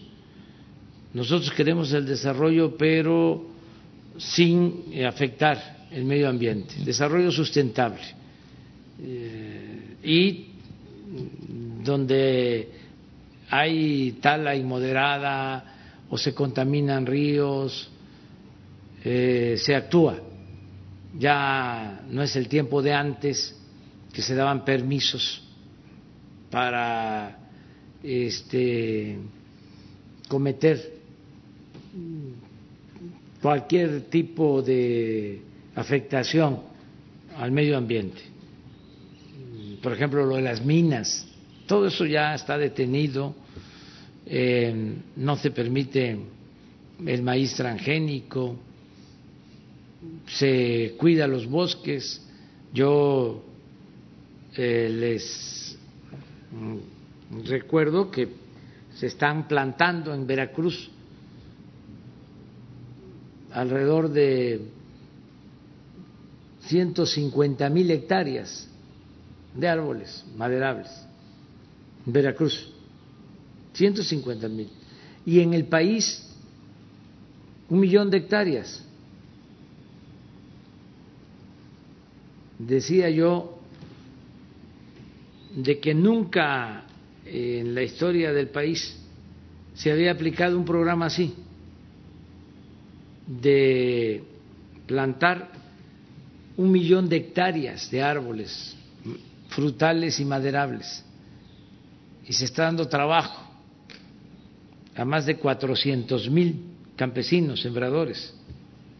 No hay en el mundo un programa de reforestación de esas dimensiones. En el mundo, en ningún lado, hoy día. Entonces, tenemos que cuidar el medio ambiente, todos. Y ya no hay eh, corrupción, volvemos a lo mismo. Este, antes, por la corrupción, hacían lo que querían y había impunidad. Ahora es distinto, tanto en Veracruz como en el país. No conozco bien eh, en qué consiste esa reforma a la que haces mención. ¿Tú lo puedes explicar?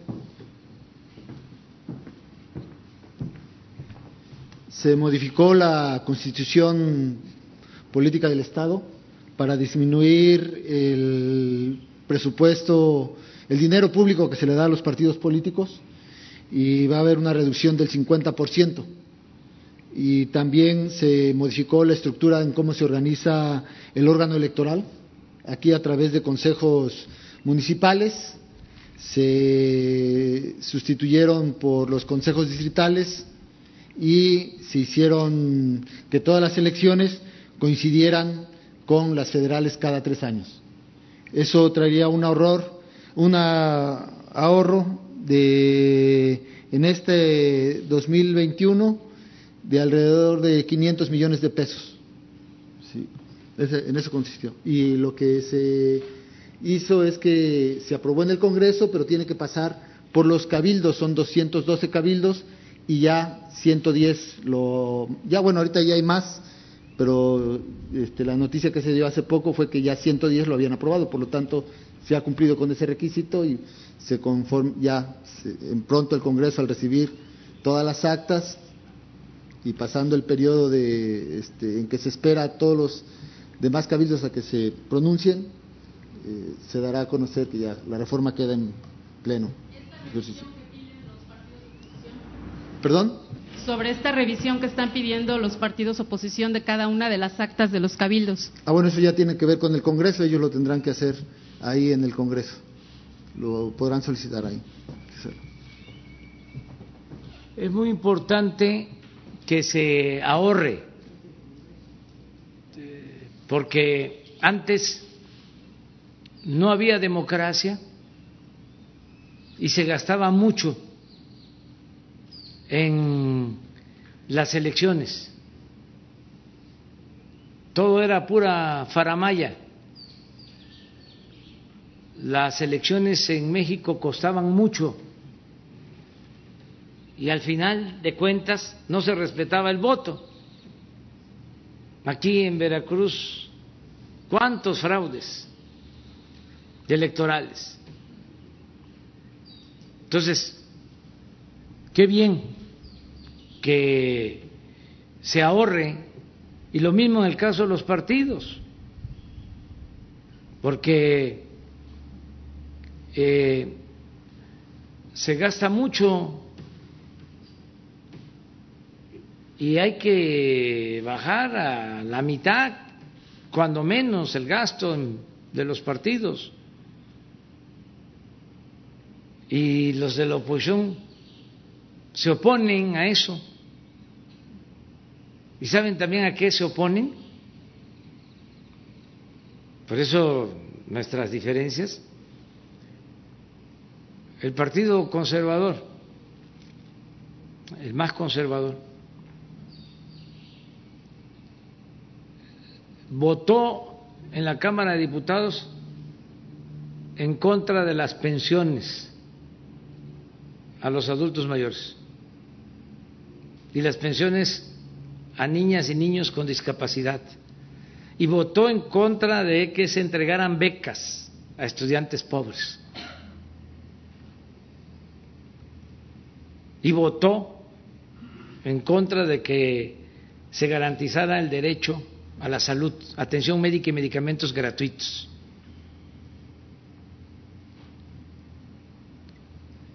Entonces, no quieren que se limite, reduzca el dinero a los partidos y no quieren que se apoye a los necesitados, a la gente humilde.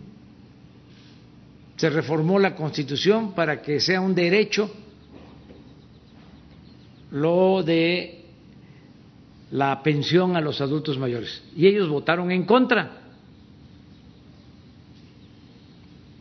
Y eso, ahí sí, lo voy a seguir diciendo, porque son muy hipócritas. Hay un doble discurso, una doble moral. Se ensarapan. En vez de dar la cara y decir, somos conservadores y estamos a favor de que se ayude a los potentados, gobierno de potentados, oligarquía se llama eso, no democracia, no gobierno del pueblo para el pueblo y con el pueblo. ¿Qué eso es? Porque imagínense oponerse a que se den pensiones a los adultos mayores?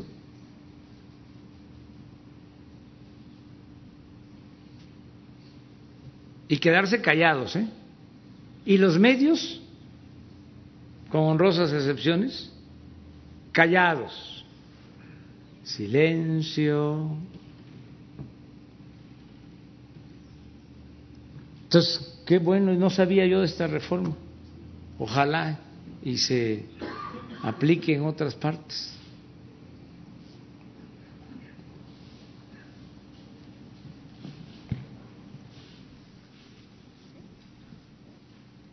Ariadna, Gracias. Ariadna García, eh, reportera de Imagen de Veracruz, Diario del Istmo, Imagen del Golfo. Presidente, buenos días. Eh, bueno, pues de acuerdo con algunas encuestas realizadas recientemente y publicadas en esta casa editorial, eh, Morena se quedaría con 12 gubernaturas en las siguientes elecciones y bueno, usted conoce todo el país. Esta proyección, pues que parece ganadora, se debe al trabajo que se ha hecho, a lo que se ha dejado de hacer o qué se tendría que seguir haciendo para que esta tendencia continúe de esta forma o en su caso pues también qué cambios deberían hacerse y eh, por otra parte cómo visualiza el estado de Veracruz en cuatro años usted se ha eh, llamado veracruzano varias ocasiones. Eh, cada visita que tiene causa expectativas entre la ciudadanía y varios sectores de la población. ¿Cuáles serían las obras que se dejarían asentadas en eh, territorio veracruzano? Gracias. Bueno, pues eh, eh, sobre las elecciones no opino. Ya van a empezar a salir encuestas, ya están saliendo y por eso también las eh, declaraciones, las actitudes, las reuniones, todo esto que está pasando. Pero no nos eh, metamos en ese asunto. Dejemos a los ciudadanos libres que decidan. La gente está muy consciente, sabe lo que está sucediendo acerca de eh, lo que significa eh, nuestro gobierno para Veracruz, es progreso y bienestar para los veracruzanos. Eh, vamos a invertir mucho en Veracruz, ya lo estamos haciendo. Hablaba yo de los programas sociales, pero también eh, es inversión en petróleo, en refinación, en petroquímica, es inversión en puertos, es eh, inversión en infraestructura, carretera, es eh, inversión en desarrollo económico, social. Por ejemplo, esto que les comentaba sobre la compra de azúcar que se logró. Eso ayuda a todos los cañeros del país, pero fundamentalmente a Veracruz, porque es el estado que más produce azúcar en el país. Y si está bien el precio del azúcar, le va bien al productor de caña y le va bien a el comerciante y al transportista porque dependen muchos de los ingenios.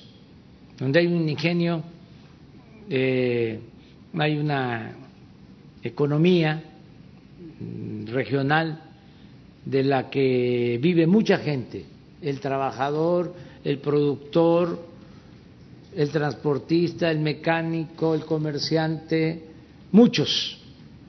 Entonces, eh, eso eh, ayuda bastante. Estamos, por ejemplo, entregando apoyos a pescadores en Veracruz. Todos los pescadores de Veracruz van a recibir de manera directa su apoyo, todos. Y Veracruz tiene más de 700 kilómetros de litoral. Todos los este, que se dedican a la pesca, mis amigos, paisanos, albaradeños, se van a beneficiar. ¿Y por qué Veracruz? Porque es un gran estado. Veracruz es una república, es más que un estado, tiene de todo. Si nos vamos a la historia, lo hicieron así, porque los políticos veracruzanos han tenido mucha influencia. Han habido, que recuerde, cuatro presidentes, a lo mejor más, pero sí claramente Santana, así como Santana conservador, un buen presidente, liberal, Sebastián Lerdo de Tejada, era veracruzano, y Miguel Alemán, y un gran presidente, Adolfo Ruiz Cortines un hombre honesto, veracruzano. Entonces, Veracruz tiene mucho potencial, tiene de todo, tiene buenas tierras para la producción agropecuaria, tiene agua, litorales, tiene petróleo, tiene gas, tiene minas problema de Veracruz era que tenía de todo, pero se lo clavaban todo. Ahora es distinto. Ahora es otra cosa, paisanos. Y sí soy veracruzano, porque mi padre era veracruzano, era de la cuenca del Papaloapan, de por Cosamaluapan. Mi madre tabasqueña. Y la constitución de Veracruz establece que los hijos de veracruzanos son veracruzanos. El artículo 11 de la Constitución de Veracruz. Entonces son mis paisanos, los veracruzanos. Además es un gran pueblo, pueblo progresista, trabajador. Es un pueblo con mucha tradición cultural. Imagínense cómo se podría escribir la historia de México sin Veracruz, desde la invasión europea, desde la conquista.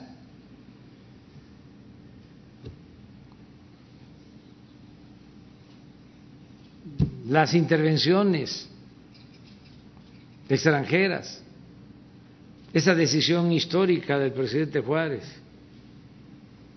se tomó aquí en Veracruz y muchas otras cosas. Y ahora un buen gobernador, Cuitlagua García. Bueno, nos vemos mañana. A ver, sí. Gracias, buenos días.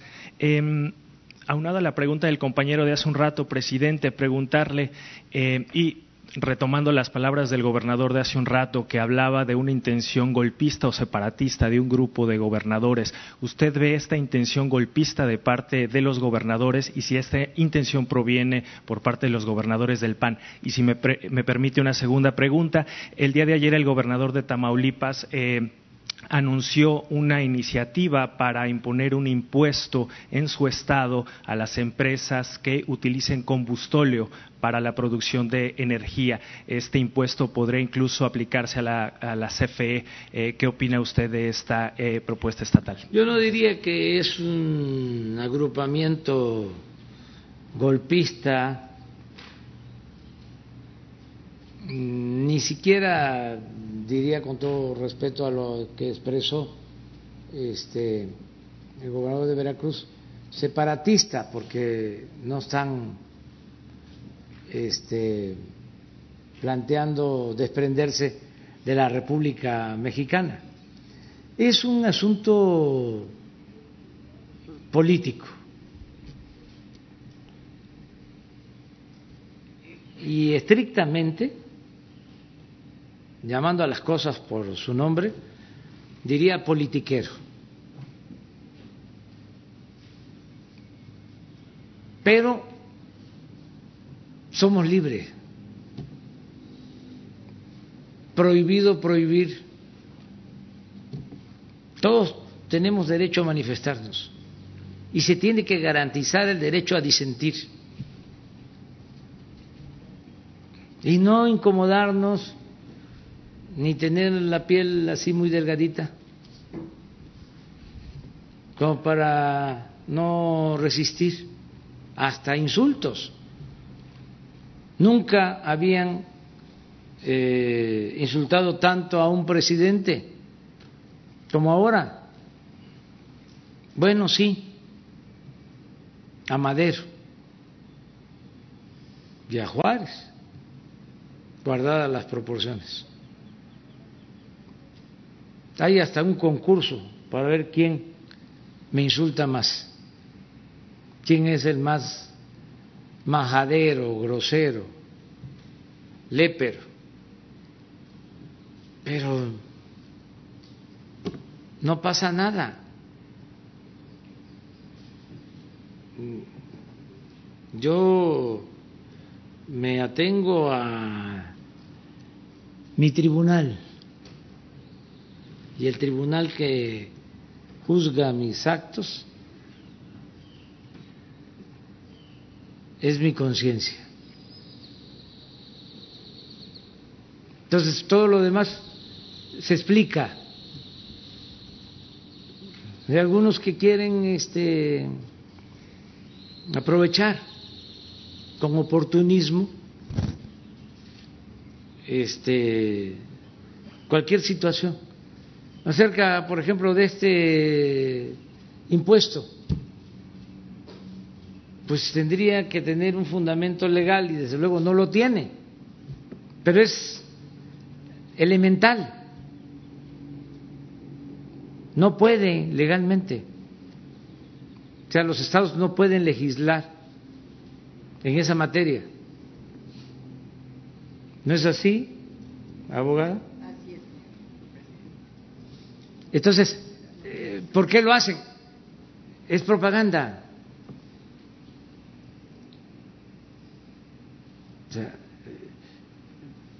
pero pues también no es para este, mortificarnos. Nosotros tenemos que seguir haciendo nuestro trabajo y tenemos una encomienda. El pueblo nos eligió para transformar para desterrar la corrupción y para hacer justicia. Que ya el gobierno no esté en manos de unos cuantos, que el gobierno no sea un comité al servicio de una minoría rapaz, que el gobierno sea de todos, de ricos y de pobres. Entonces, hay a los que no les gusta esto, es natural, ya van a venir las elecciones, viene incluso lo que nosotros mismos propusimos, la revocación del mandato. que se vayan agrupando, que se este, conformen como un grupo reaccionario, nada más que como decía Juárez, el triunfo de la reacción es moralmente imposible, porque ya tuvieron su oportunidad y se dedicaron a saquear, a robar. Entonces, basta, se acabó la robadera. Sobre ese tema de la política energética, presidente, ha habido varias decisiones judiciales que han frenado este, eh, esta política que se anunció hace varias semanas por parte de la Secretaría de Energía. ¿El gobierno va a insistir en la aplicación de este claro plan? que sí, porque se termina el saqueo. Las eh, empresas particulares, no quiero generalizar, pero muchas eh, empresas particulares y algunas en especial, las extranjeras, las españolas, abusaron. Y con influyentismo se convirtieron en monopolios que eh, eh, afectaron el interés nacional, la hacienda pública. Tan es así que hay una empresa de estas que se llevó a trabajar a la secretaria de Energía, la empresa Repsol, no, Iberdrola. Repsol era otra favorita, pero esa era de, de, otros, de otros tiempos. Iberdrola se llevó a la secretaria de Energía a trabajar y a un expresidente de consejero, a un expresidente de la República. Es una vergüenza. ¿Qué en España pueden hacer eso? ¿Por qué aquí este, vienen a cometer esos actos de corrupción? Porque veían a México como tierra de conquista todavía entonces, ya no. Vamos a garantizar que no aumente el precio de la luz y vamos a sacar adelante a la Comisión Federal de Electricidad. Y para eso necesitamos ahorrar, que no haya corrupción, que no abusen estas empresas que le venden energía eléctrica a la Comisión Federal de Electricidad a precios elevadísimos, hasta con subsidio, lo que no sucede en ninguna parte del mundo. Afortunadamente también se está reformando el Poder Judicial. Ya no es el tiempo de que lo arreglamos con este juez, lo arreglamos, lo arreglamos con este magistrado, lo arreglamos con este ministro, ya no. Ya hay una reforma en el Poder Judicial, todavía hay jueces y hay magistrados que no entienden que esto ya cambió, pero ya se renovó la judicatura, que es como el Poder Judicial dentro del Poder Judicial, o mejor dicho, Sí, es un poder que fiscaliza, que vigila la actuación de jueces, de magistrados, y ahora los que están ahí en la judicatura son mujeres, son hombres rectos, íntegros. ¿Qué pasaba? Se consignaba a un presunto delincuente y lo sacaba el juez. que porque venía mal integrado el expediente, estaba mal hecha la averiguación, no estaba correcta la dirección, la hora en que habían detenido a la persona, cualquier cosa. Y libertad. En vez de decir vamos a reponer el procedimiento, no, muy estrictos, ¿no? Te faltó un punto y aparte, te faltó un anexo. Y ese era el cuento de siempre, y todavía hay eso. Y lo mismo en el caso de los amparos, fíjense en lo del aeropuerto de la ciudad, ¿cuántos amparos? No hubo amparos cuando estaban eh, secando el lago de Texcoco para hacer ahí el aeropuerto. Ahí no había ambientalistas, no había ninguna protesta. Nadie decía absolutamente nada. Ahora, para todo, amparo. Llueven los amparos. Lluvia de amparos. Pues hay que contestar los amparos y de conformidad con la ley, pero también ir ya este, denunciando a todas esas autoridades que eh, no actúan con rectitud y con honestidad. Entonces, en el caso de las eh, empresas eh, eléctricas particulares que abusaron, ya decirles, avisarles, ya se les notificó que se termina el saqueo y que sin eh,